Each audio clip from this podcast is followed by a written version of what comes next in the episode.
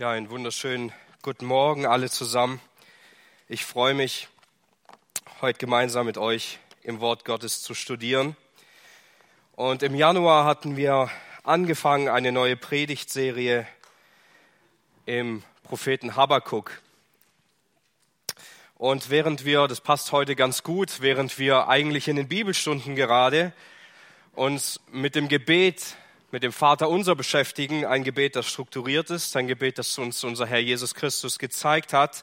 Wenn wir uns mit diesem Gebet beschäftigen in den Bibelstunden, haben wir heute in gewisser Weise ein Gegenstück dazu. Nicht ein strukturiertes Gebet, nicht ein Gebet mit einer konkreten Gebetsanleitung, keine Gebetsliste, kein sauber formuliertes Gebet, sondern vielmehr ein emotionales Gebet, ein klagendes Gebet, ein Gebet mit Schreien und Klagen, ein Gebet mit Vorwürfen und Zweifeln, ein Gebet mit Veränderung, mit einer Gott ehrenden Klage.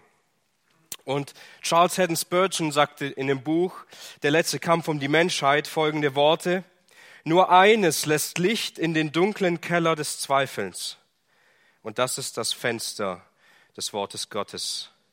In der Heiligen Schrift findet sich Balsam für jede Wunde, Salbe für jede offene Stelle. Immer wieder finden wir uns dabei und erwischen uns dabei, dass uns bedrückende Gedanken quälen und plagen und wir fühlen uns wie in einem Keller, der sehr dunkel ist. Wir fühlen uns einsam und verlassen darin, niemand, der uns hilft und das Einzige, das wirklich Licht dort hineinbringen kann, Licht dort hineinbrechen kann, ist Gottes Wort selbst. Und damit wir lernen, wie wir in dieser Situation, wenn wir letztendlich dahin kommen, wirklich vor Gott klagen können, wenn es uns nicht gut geht, denn das dürfen wir, möchten wir heute Gottes Wort in dieser Hinsicht studieren, in dem Propheten Habakuk, den wir heute näher, in den wir heute näher einsteigen wollen.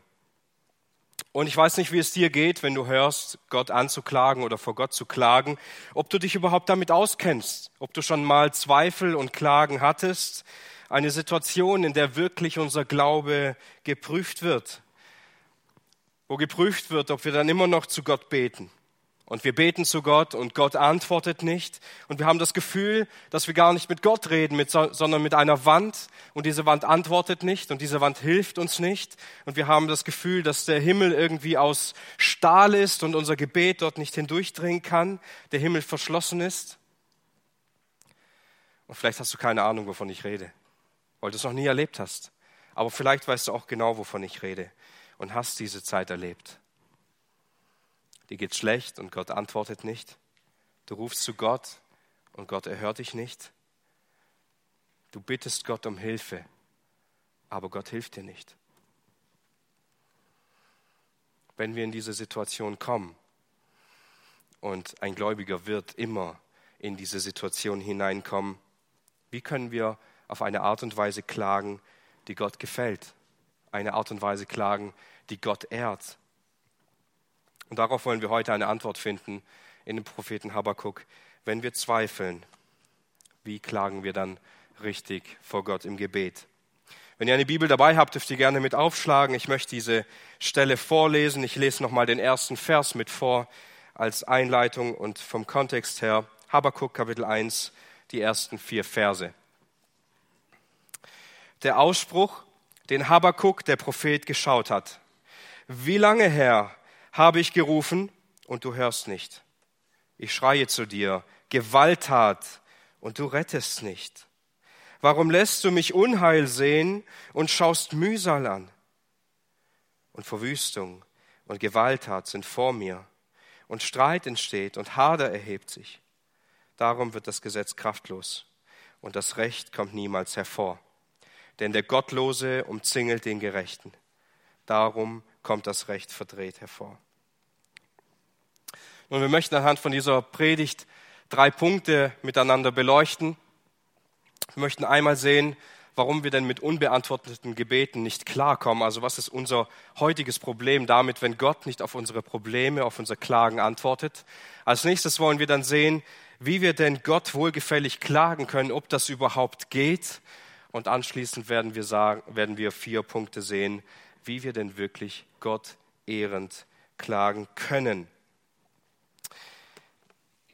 Nun, Das ist eine wichtige Frage. Warum kommen wir denn heute nicht mehr damit klar, wenn Gott uns warten lässt? Warum kommen wir nicht mehr damit klar, wenn wir zu Gott beten, zu, vor Gott klagen und um eine Antwort von ihm bitten und er antwortet nicht? Warum haben wir heute so ein großes Problem damit? Nun, es gibt wahrscheinlich viele Gründe. Ich möchte nur zwei Gründe hervorheben. Erstens, wir haben keine Geduld und kein Ausharren im Leben. Wir leben heute in einer Zeit, liebe Geschwister, in der alles perfekt getaktet sein muss und datiert sein muss. Wir kommen heute nicht mehr damit klar, wenn eine Sache mehr Zeit in Anspruch nimmt, als wir davor vorgesehen haben, als wir dafür geplant haben. Alles muss ganz genau getimt sein und geplant sein. Und wir haben uns daran gewöhnt, dass diese Dinge auch genauso laufen, wie, wie sie laufen. Das wird an vielen Dingen sichtbar, wenn wir an unsere Autos denken dann war es früher noch normal, dass man verschiedene Bauteile repariert hat, um sie dann wieder einzusetzen. Und dort konnte man nicht sagen, wie lange es dauern wird. Heute werden nur noch Dinge ausgetan. Gewohnt waren, gibt es eine vorgeschriebene Zeit. Während wir früher gewohnt waren, uns einige Zeit einzuräumen, während wir eine Frage beantwortet haben müssen, wir mussten früher in die Bibliothek laufen, wir mussten dort ein passendes Buch suchen oder wir mussten jemanden kennen, der jemanden kennt, der dann dieses eine richtige Buch hat, um es uns ausleihen kann, das so wertvoll und kostbar für uns ist, auf die richtigen Antworten zu kommen. Nein, heute brauchen wir all das nicht mehr.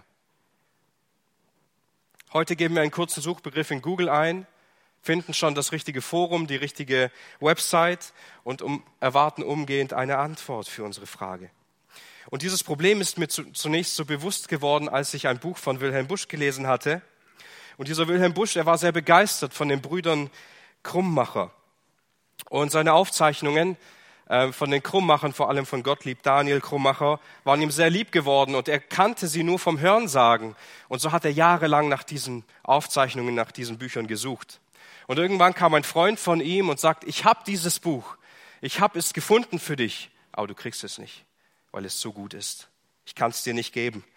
Es waren 91 Predigten gesammelt über ein Thema, die Wanderung Israels durch die Wüste nach Kanaan. 91 Predigten über dieses Thema, um darin zu zeigen, die Beziehung auf die inneren Führungen der Gläubigen beleuchtet in 91 Predigten. Und er hat so lange nach diesem Buch gesucht und als er es eigentlich durch einen Freund, den er damit beauftragt hatte, gefunden hat, hat er es nicht bekommen.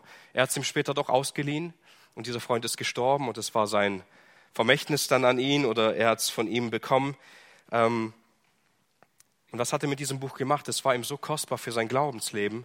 Er hat dieses Buch genommen und hat es in seinen Rucksack von seinem Luftschutzgepäck gepackt. Das heißt, dieser Rucksack stand immer bereit während dem Zweiten Weltkrieg. Und wenn die Bombenangriffe kamen, nahm er diesen Rucksack, um in den Bunker zu gehen. Und man wusste nie, ob man wieder zurückkommen kann zum Haus, ob das Haus danach noch steht. Dieses eine Buch, das ihn so im Glauben gefördert hat, das hat ihn so geprägt, dass er sich so sehr daran geklammert hat. Heute kennen wir es gar nicht mehr so wirklich, auf Dinge zu warten, nicht wahr? Auszuharren, bis wir etwas bekommen. Wir haben es verlernt, Dinge zu studieren, mit einem langen Atem zu beten und merken das an so vielen Dingen. Mich interessiert etwas, ich schaue mir ein Video an, ich überfliege einen Artikel, ich schaue nach dieser Frage irgendwo in einem Forum oder schaue, wer diese Frage bereits geantwortet hat. Aber ich mache mir nicht selber mehr die Mühe, diese Dinge zu studieren, mich auf die Suche zu machen, von diesen Dingen erfüllt zu werden. Aber wie oft ist die Reise, die Reise dahin, das, was uns so sehr geprägt hat und nicht nur das Ergebnis. Nicht das fertige Haus, sondern die Renovierung, der Weg dahin, das, den Bau des Hauses. Nicht das erwachsene Kind, sondern all die Momente, bis dieses Kind groß geworden ist, durch die Erziehung hindurch. Nicht allein der Ausblick auch von dem Berg hinaus, sondern der Aufstieg dahin. Wir verlernen es, immer mehr in unserem Leben zu kämpfen, auszuharren, Geduld zu üben, uns von Gott führen und leiten zu lassen, weil die anderen Dinge in unserem Leben so einfach geworden sind. Dann meinen wir das Gleiche in Bezug auf unser Leid, auf unsere schwierigen Situationen und auf unsere Beziehung zu Gott erwarten zu können. Aber Gott kommt vor Google. Die Beziehung zu Gott ist viel größer wie Google. Gott ist nicht wie Google eine Antwort- und Suchmaschine, sondern wir Menschen, wir sind begrenzt und klein. Gott ist unbegrenzt und groß. Und wir erwarten eine Beziehung zu Gott, in der wir möglichst wenig Aufwand betreiben müssen. Und Gott möglichst einfach zu uns reden soll. Und wir meinen, so könnten wir für jede Unruhe eine Ruhe finden, für jede Finsternis ein Licht, für jedes Problem eine Lösung. Und das ist unser Problem. So funktioniert Gott nicht. Gott ist kein Automat, keine Suchmaschine. Und wir müssen lernen, dass nicht alle Dinge gleich sind. Das Zweite, das wir lernen können, was unser Problem damit ist, wir haben es verlernt, Gottes Stimme zu hören. Wir verlernen es immer wieder neu, Gottes Stimme zu hören. Und selbst unser Gebet und unser Leben im Bibellesen ist oft von so viel Zeitdruck und Timing geführt, ein, ein Punkt in unserem Tag, dass wir damit Schwierigkeiten haben. Wir haben Schwierigkeiten damit, Gottes Reden wahrzunehmen zu uns.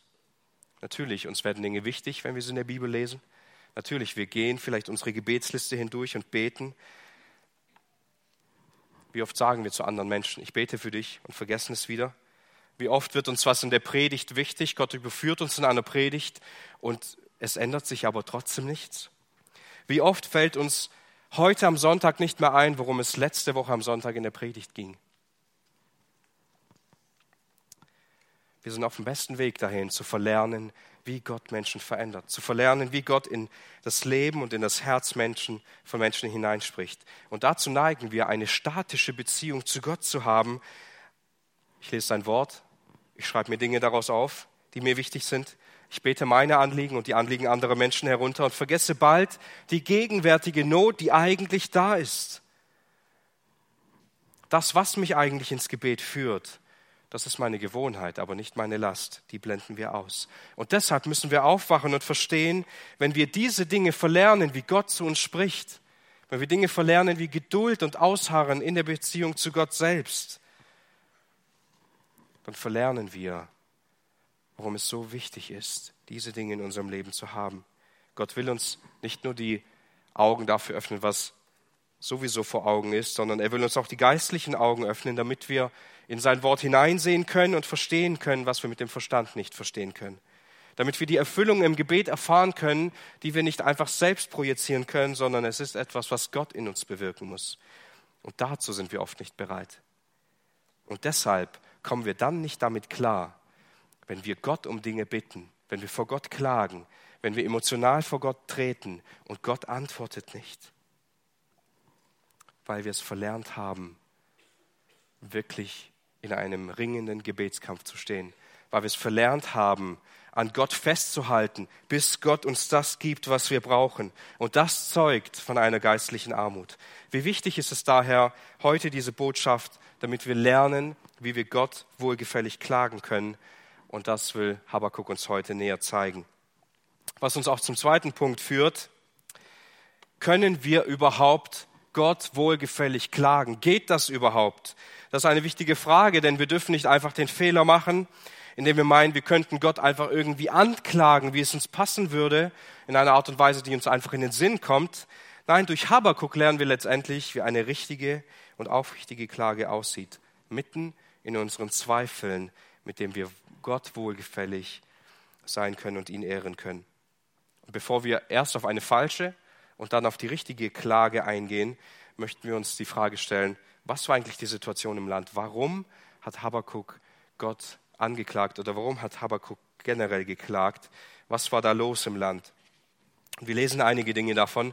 Wir sehen zunächst, dass Habakkuk Dinge in diesem Land erlebt, die ihn sehr bedrücken, die ihn sehr niederbeugen. Und aufgrund von diesen Dingen beginnt er zu klagen. Er beschreibt Gewalttat, aber Gott schenkt keine Rettung. Er sieht Verwüstung, er sieht, er sieht Gewalt und er sieht Streit unter den Menschen, Zank und Hader. Aber es ändert sich nichts. Es bleibt dauerhaft so. Eine große Unruhe. Und damit meint er nicht die Chaldäer, die später ins Land einfallen, sondern er meint das Volk Gottes selbst. Das lebt in Unruhe. Das lebt in Gewalt, in Missbrauch, in Streit. Sie tun sich gegenseitig Gewalt an. Sie misshandeln sich gegenseitig. Sie führen einen Krieg miteinander. Die Gebote Gottes, sie werden nicht mehr ernst genommen im Land. Ihnen wird dem, dem Gebot Gottes wird die Kraft geraubt und das, was in Gottes Augen recht ist, das wird verdreht. Das wird umgekehrt und auf einmal ist das Unrecht von allen Menschen akzeptiert. Gottes Wort wird vergessen. Und wenn wir das auf unsere Zeit übertragen, dann werden wir sehr gut verstehen können, uns geht es eigentlich nicht wirklich anders in unserem Land, nicht wahr? Wenn wir in unsere Welt hineinblicken, sehen wir keine Zeit mehr, in der stabile christliche Werte da sind, sondern wir sehen eine tolerante Gesellschaft, wo all die bewährten Standards, die wir eigentlich hatten, über Bord geworfen wurden. Während wir noch vor 50 Jahren an einem Zeitpunkt waren, wo Menschen Dinge wie Unzucht und Ehebruch und Homosexualität und Abtreibung verneint haben und sich davor gescheut haben. Es war abschreckend, werden wir heute im Großteil des Landes völlig als normal angenommen. Sünde wird gebilligt, Sünde wird akzeptiert, Gesetzlosigkeit ist ganz normal und wird nicht bestraft. Damit wir ein bisschen besser verstehen, warum das in unserer Zeit heute genauso ist wie bei Habakkuk, dass das Recht verdreht hervorkommt, möchte ich ein Beispiel machen aus unserem Land, Laut dem Paragraph 218 aus dem Strafgesetzbuch, da geht es um Abtreibung, wird hier gesagt, hört genau zu, wer eine Schwangerschaft abbricht, wird mit Freiheitsstrafe von bis zu drei Jahren oder mit Geldstrafe bestraft. Handlungen, deren Wirkung vor Abschluss der Einnistung des befruchteten Eis in der Gebärmutter eintritt, gelten nicht als Schwangerschaftsabbruch im Sinne des Gesetzes. Das bedeutet, im, Grund, im Grundrecht, das Grundgesetz zeigt hier auf, dass es Unrecht ist, ein Kind zu töten. Es ist nicht richtig, ein Kind zu töten. Das steht selbst in unserem Gesetz. Nun, uns ist bereits klar, dass nach wenigen Wochen, etwa fünf bis sechs Wochen, das Herz des Kindes schlägt und nach etwa zehn bis zwölf Wochen Arme und Beine bereits ausgewachsen sind oder bereits entwickelt sind. Und obwohl es klar ist, dass nach dem Grundartikel 218 es klar ist, dass dieses dass das ein Unrecht ist und mit Freiheitsstrafe bestraft wird, wurden im Laufe der Zeit einige Zusatzartikel mit hinzugefügt, die diese Notsituation, wo es dann doch in Ordnung ist, immer mehr ausgeweitet haben. Und was wir jetzt sehen in unserem Land, dass es heute normal ist, dass bei eigentlich jedem Wunsch, bei jedem Gedanken man ein Kind abtreiben kann, wenn man einige Richtlinien beachtet. Und genau so kommt das Recht verdreht hervor. Was wir heute aus unserer Perspektive, aus der Sichtweise Gottes Massenmord nennen würden, das nennt die Welt einfach Verwirklichung meiner Wünsche. Und im Jahr 2021 wurden in Deutschland 94.600 Schwangerschaften abgebrochen, also kleine Menschen umgebracht. Hier können wir viel mehr verstehen, was Habakkuk meint, wenn er sagt, das eigentliche Recht kommt verdreht hervor. Es wird niedergebeugt. Niemand nimmt Gottes Wort mehr ernst können mehr und mehr verstehen, was Habakkuk damit meint. Das eigentliche Recht Gottes ist in Vergessenheit geraten. Es interessiert niemanden mehr. Und dieses Wort kraftlos, das Recht Gottes wird kraftlos, kann man auch mit, es wird erkaltet oder es wird eingefroren ähm, übersetzen. Und hierbei können wir uns fragen, in Habakkuk seiner Situation, ja, wenn es einen Gott im Himmel gibt, der alle Dinge tun kann und der die Menschen sieht, wie sie leben, warum greift er dann nicht ein? Warum ändert er dann nichts an dieser Lebensweise? Warum beantwortet er das Gebet von Habakuk nicht einfach? Und Habakuk ist verwirrt. Er sieht die Situation im Land und wir können das auch uns, auf uns übertragen. Auch wir sind verwirrt, nicht wahr? Warum kommt Jesus nicht wieder? Warum setzt er nicht all dem einfach ein Ende und holt seine Gemeinde ab? Warum greift der Schöpfer nicht ein? Warum werden Ungerechte nicht bestraft, während gottesfürchtige Menschen leiden müssen? Und wir stellen fest, Habakuk hat jeden Grund zu klagen. Er kommt voller Emotionen zu Gott, er schreit zu Gott, er bittet Gott um Hilfe, aber Klagen ist nicht gleich Klagen. Damit wir gleich besser die Dinge von Habakuk verstehen können, möchte ich noch ein Negativbeispiel des Klagens machen um zu veranschaulichen, dass, wir, dass das Klagen ein ganz schmaler Grad ist, ähm, wo wir auf beide Seiten fallen können. Wenn ihr eine Bibel dabei habt, gern, dürft ihr gerne mit aufschlagen, 2. Mose 15. Hier möchte ich ein paar Verse vorlesen.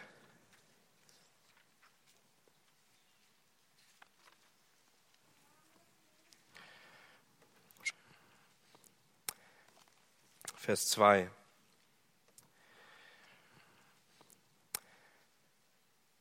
Und die ganze Gemeinde der Kinder Israel murrte gegen Mose und gegen Aaron in der Wüste. Und die Kinder Israel sprachen zu ihnen, wären wir doch im Land Ägypten durch die Hand des Herrn gestorben, als wir bei den Fleischtöpfen saßen, als wir Brot aßen bis zur Sättigung, denn ihr habt uns in diese Wüste hinausgeführt, um die ganze Versammlung vor Hunger sterben zu lassen. Dann lese ich noch Vers 7. Und am Morgen, da werdet ihr die Herrlichkeit des Herrn sehen, weil euer Murren gegen den Herrn er gehört hat. Denn was sind wir, dass ihr gegen uns murrt? Also was wir sehen können, ist, dass auch das Volk Israel in der Wüste gehungert hat. Und sie fangen aber nicht an, Gott anzuklagen im Gebet oder generell zu Gott zu klagen, sondern sie machen eigentlich etwas ganz anderes. Sie sündigen gegen Gott, indem sie murren. Und was tun sie in ihren Zweifeln? Sie zweifeln an, ob Gott wirklich gut ist, nicht wahr? Sie zweifeln an, ob Gottes Wege wirklich richtig waren. Und sie sagen, wären wir nur dort geblieben, wo wir wenigstens Essen und Trinken hatten, aber jetzt wollt ihr uns umbringen hier in der Wüste. Ihr wollt uns alle verhungern lassen. Sie zweifeln alles an, was Gott für sie getan hatte. Die Wege Gottes, die Güte Gottes, die Herrlichkeit Gottes, die Gnade Gottes. Gott hat sie aus Ägypten hinausgeführt. Er hat das Meer geteilt. Er hat all die Plagen bewirkt. Aber kann Gott ihnen auch in der Wüste zu essen geben? Aus diesem Grund dürfen wir nicht den Fehler machen, zu meinen, wir könnten uns einfach gegen Gott stellen. Wir könnten Gott anklagen, dass, dass er uns nicht lieben würde. Wir könnten Gott anklagen, dass er es nicht gut mit uns meinen würde. Das ist Sünde und dafür wird Gott uns vielleicht trotzdem einige Gebete beantworten, so wie Volk Israel, aber es waren eine Gebetserhörung des Zorns.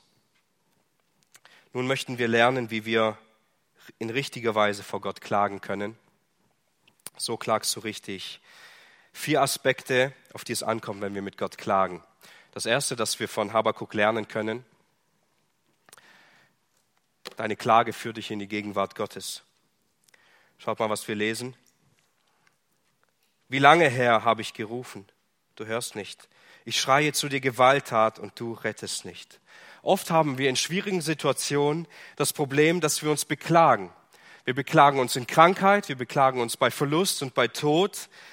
Wir beklagen uns bei unserer Nächsten um uns herum, die uns nahestehen. Wir beklagen uns in der Gemeinde.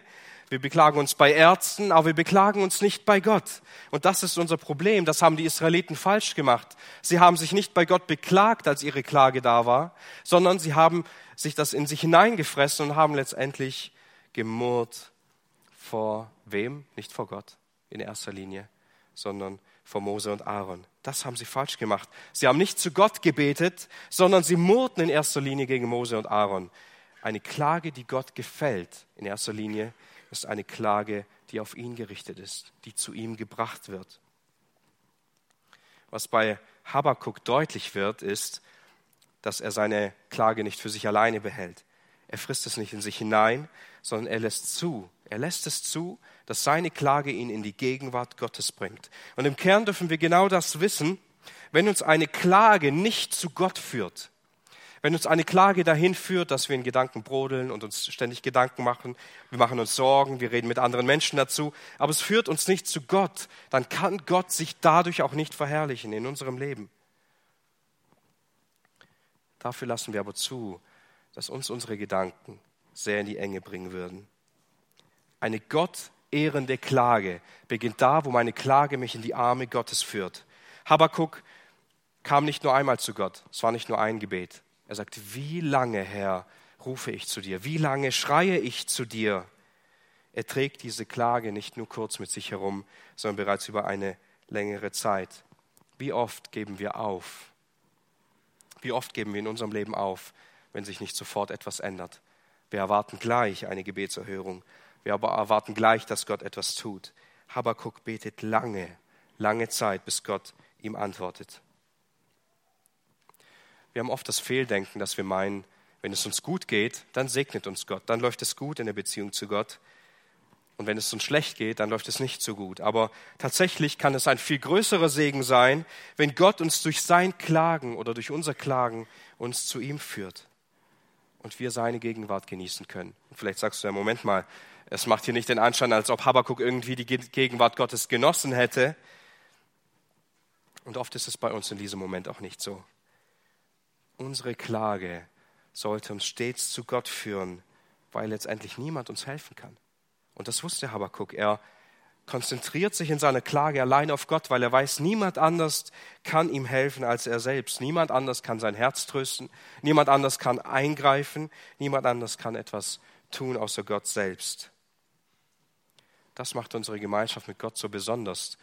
Wir kommen nicht nur dann zu Gott, wenn es uns gut geht, sondern auch, wenn wir zu klagen haben, auch wenn es uns schlecht geht. Und wenn wir in solche Situationen kommen, wo wir klagen, wo wir zweifeln, wo wir Schwierigkeiten haben in unserem Glaubensleben, dann sollten wir sicherstellen, dass zunächst unsere Klage auf Gott ausgerichtet ist, denn nur er wird uns Ruhe geben. Nur er kann uns eine Antwort geben, die uns Heilung gibt. Und wenn unsere Klage nicht in die Gegenwart Gottes führt, dann wird aus dieser Klage ein Murren und dieses Murren ist ein Auflehnen gegen Gott, ein Anzweifeln und damit sündigen wir, anstatt ihn zu ehren. Manchmal gibt Gott uns auch bewusst eine Last, die wir zu tragen haben. Vielleicht ist es bei dir eine finanziell schwierige Not, vielleicht ist es Krankheit, vielleicht ist es ein Verlust in der Familie, vielleicht ist es Leid, vielleicht ist es Gottlosigkeit in deinem näheren Umfeld, aber wir ehren Gott nicht, indem wir diese Dinge mit uns selbst ausmachen, indem wir in Gedanken einfach versuchen, damit klarzukommen, indem wir zu Menschen gehen und sagen, kann ich mal mit dir darüber reden, sondern wir ehren Gott in erster Linie, indem uns diese Klage zu Gott führt, in seine Gegenwart und er uns dort Heilung und Trost geben wird. Damit ehren wir ihn. Und auch wenn dies nicht gleich geschieht, dass Gott Heilung und Trost gibt, so bleib in seiner Gemeinschaft, bis er es tut. Und er wird es. Das Zweite, das wir von Habakkuk lernen können, ist, dass seine Klage ein aufrichtiges Herz offenbart. Habakkuk sagt, ich habe gerufen und ich schreie zu dir. Und das sind Ausdrücke, die wir vielleicht nicht in jedem unserer Gebete wiederfinden würden. Unsere Gebete sind oft strukturiert. Wir haben Anliegen, die wir beten, die wir beständig vor Gott bringen. Und vielleicht kann es sich im ersten Moment falsch anfühlen, wenn wir Emotionen dieser Art wie rufen und schreien und klagen und weinen mit in unser Gebet hineinnehmen und es dort wiederfinden.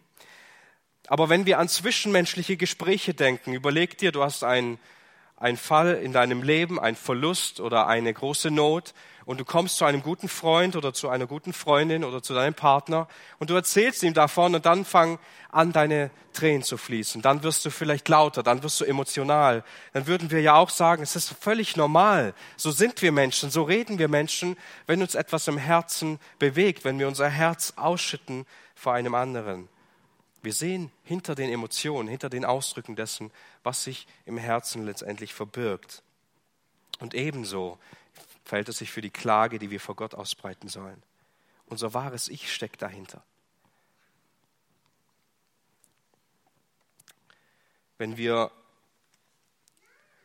in unseren Gedanken völlig emotional darauf reagieren und es fällt uns schwer und es trifft uns sehr im Herzen, wir tragen Gott dann aber nur völlig strukturiert und völlig argumentativ und klar unsere Anliegen vor und äh, bringen unsere Klage vor ihm, dann sieht Gott trotzdem unser Herz dahinter.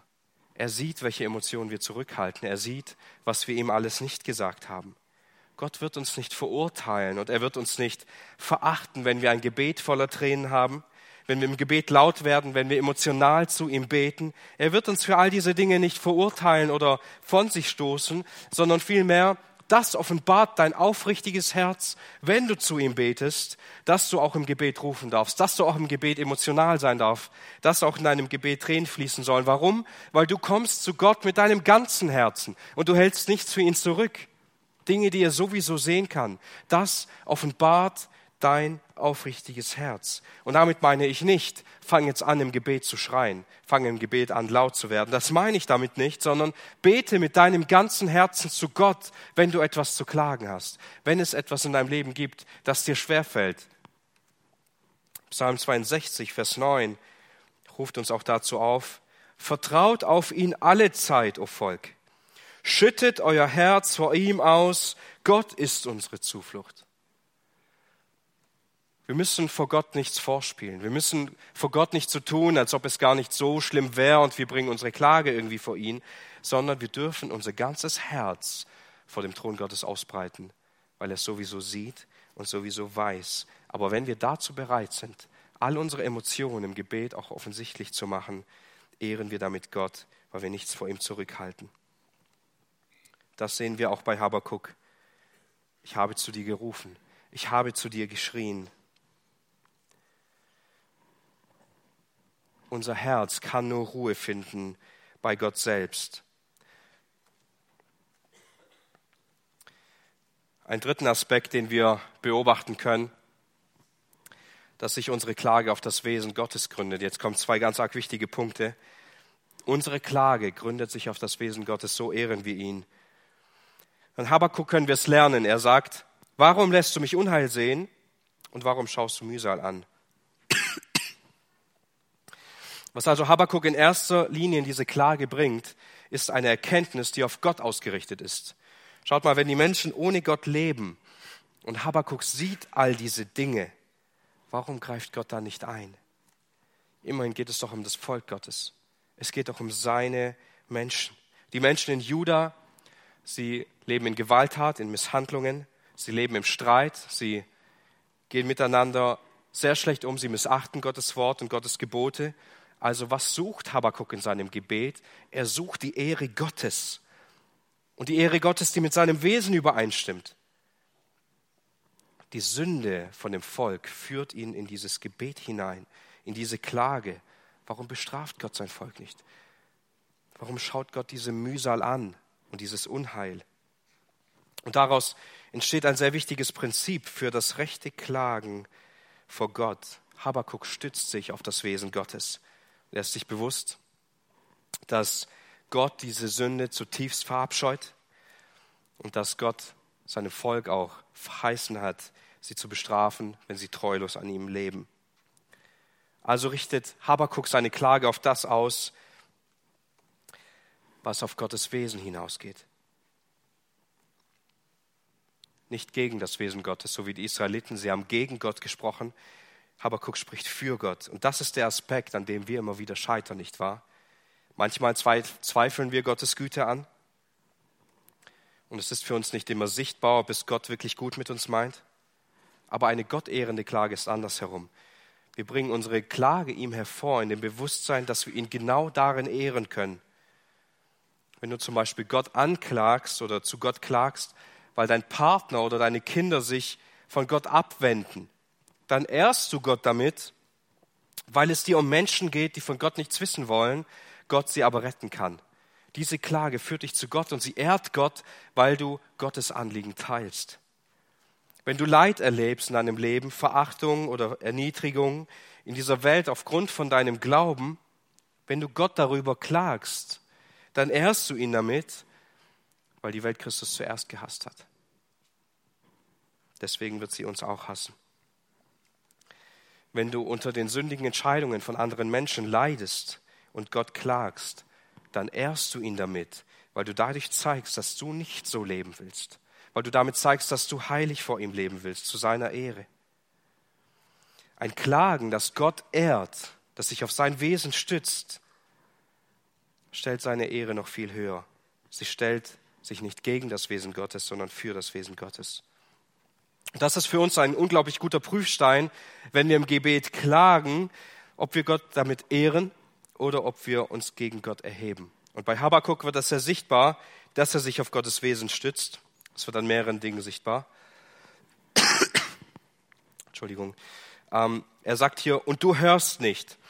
Habakkuk kennt seinen Gott. Er kennt seinen Gott als einen erhörenden Gott, der Gebet erhört und deshalb klagt er und sagt, ich schreie zu dir, ich rufe zu dir, aber du hörst mich nicht. Als weiteres sagt er, warum lässt du mich Unheil sehen? Warum schaust du Mühsal an? Gott schaut nicht dauerhaft die Sünde an, ohne einzugreifen. Es geht hier um sein Volk. Gott wird handeln und das weiß Habakuk auch auf Dauer. Gott wird handeln.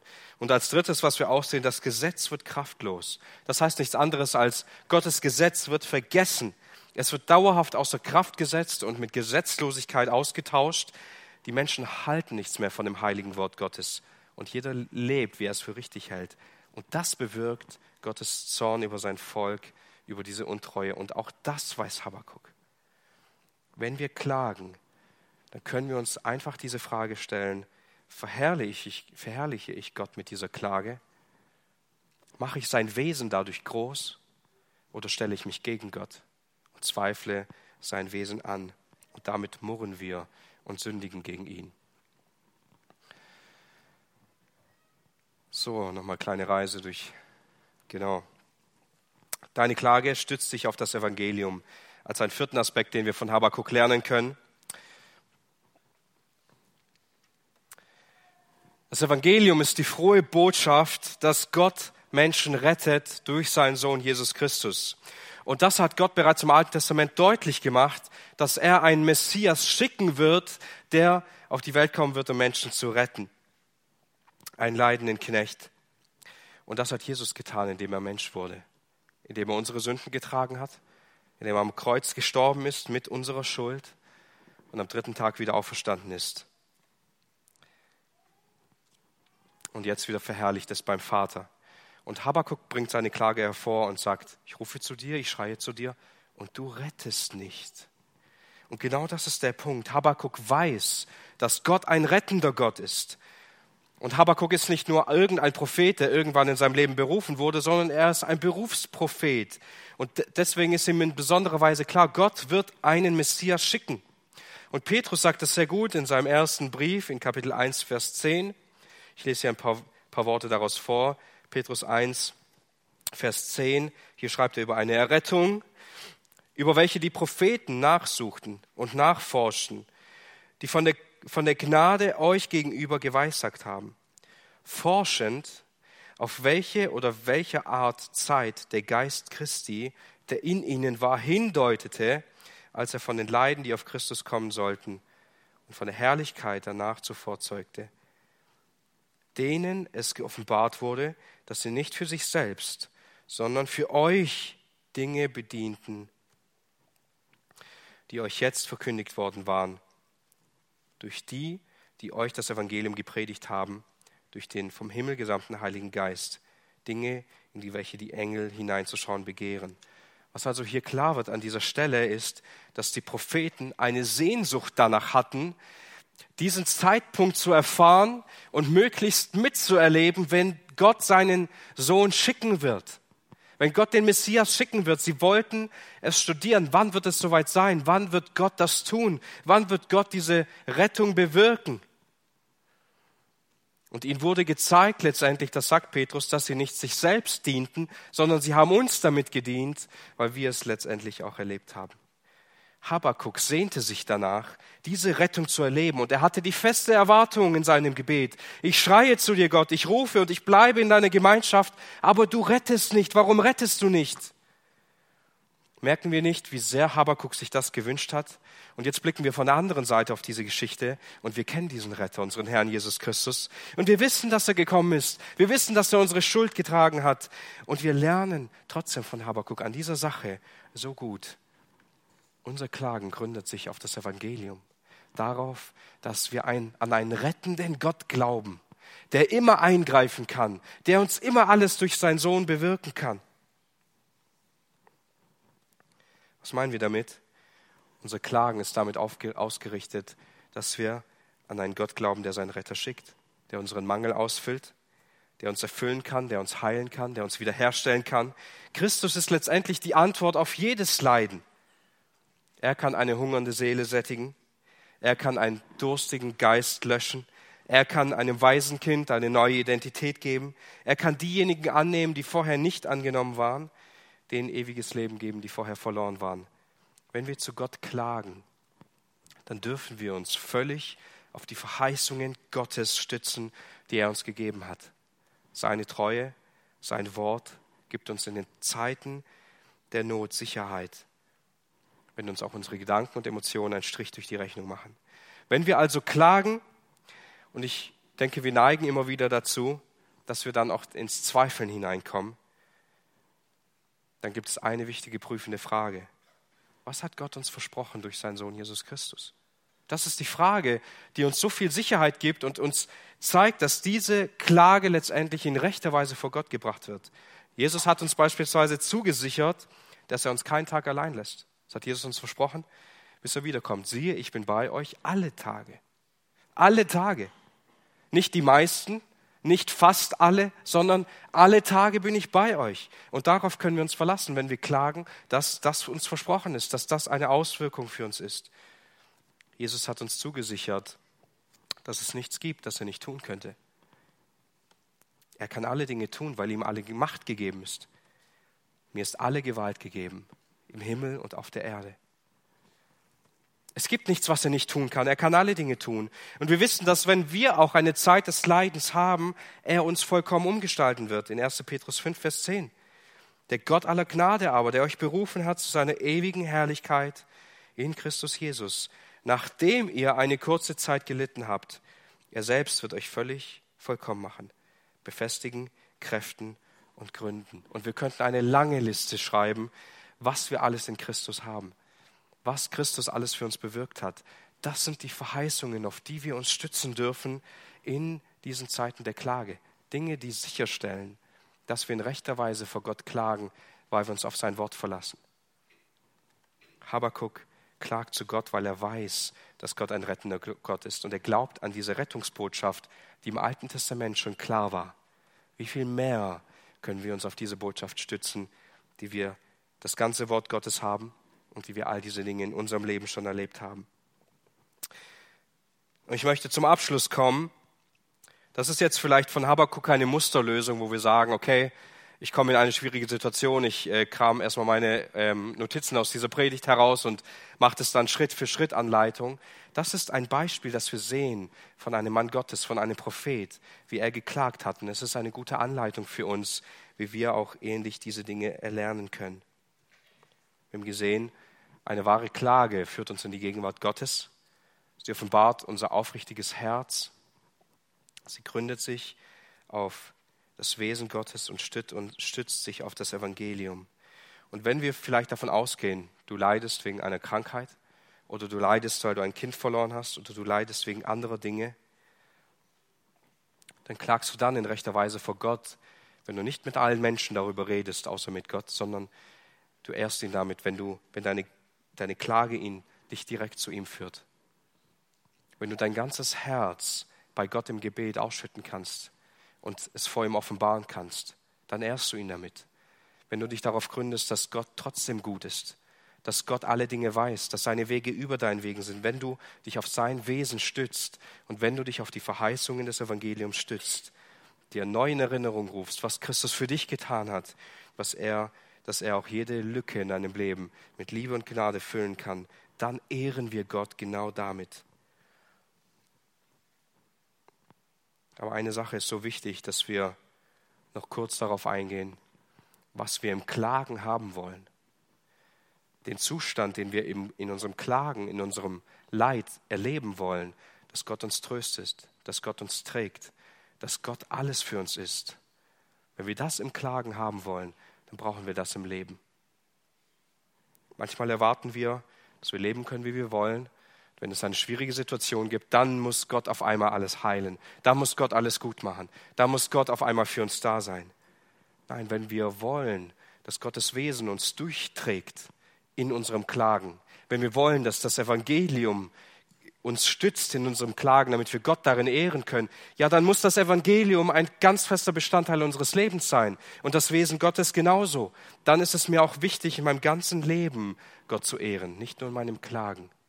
Und so will ich uns ermutigen, dass wir immer wieder neu mit dieser Ausrichtung in unserem Leben da sind. Wer ist Gott für mich? Nicht nur im Klagen, in meinem Leben. Kenne ich diesen Gott, den Habakkuk kannte?